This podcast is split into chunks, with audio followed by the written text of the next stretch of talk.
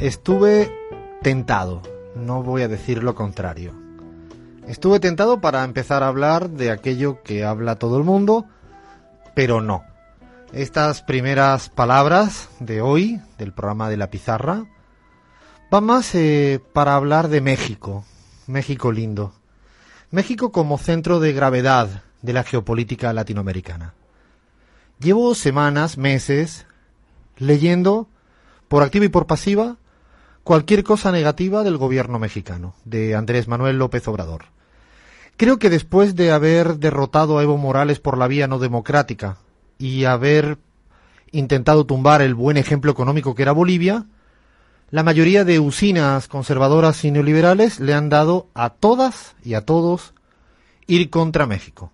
Si hay una marcha del movimiento feminista el 8 y el 9 de marzo, multitudinaria en México, como en tantas ciudades del mundo, era contra AMLO. Si había una manifestación de jóvenes estudiantiles por las muertes de tres estudiantes de medicina en el estado de Puebla, todo era contra AMLO. Que si los cárteles de la droga, toda la culpa la tiene AMLO que si el modelo de pérdida de producción petrolera de las últimas décadas, también la culpa la tiene AMLO. No hay nada que no ocurra en México y fuera de México que la culpa no la tenga AMLO. Creo que pusieron el foco de atención, el centro de todas las dianas, en México. Quieren acabar con esa esperanza del progresismo latinoamericano que supone todavía el gobierno mexicano. Y quieren acabar con ella porque realmente supone una esperanza, pero fundamentalmente por el, la actividad, la proactividad del gobierno mexicano en clave latinoamericana. Quizás no se lo esperaban.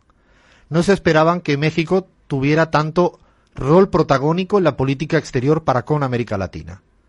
La OEA ya decidieron que no van a votar a Almagro y que van a buscar una alternativa completamente antagónica.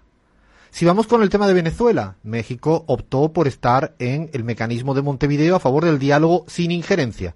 Es más, no está en el grupo de Lima. donde está? Su representación oficial es en el grupo de Puebla, el espacio más progresista de la región. Con Bolivia, rápidamente actuaron en favor de los derechos humanos para evitar que a Evo Morales pudieran asesinarlo, mandaron un avión, lo sacaron y asilaron a buena parte de los perseguidos del gobierno boliviano. También lo hicieron con las persecuciones jurídicas políticas contra los gobernantes que estuvieron con Rafael Correa. Hoy en día hay buena parte del gobierno de Rafael Correa que está asilado también en México. Ese es el, el México proactivo, que además tiene una alianza estratégica con Argentina. Y eso preocupa y mucho a los grandes centros de poder internacional. Y lo curioso del caso es que todo esto lo hace siendo presidente pro tempore de la CELAC y además sin haber roto de ninguna de las maneras relaciones con los Estados Unidos.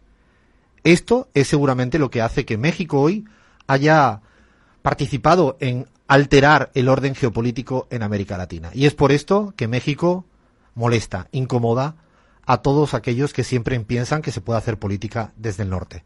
Ahora sí, arrancamos, dale play, pon buena música, levanta esto.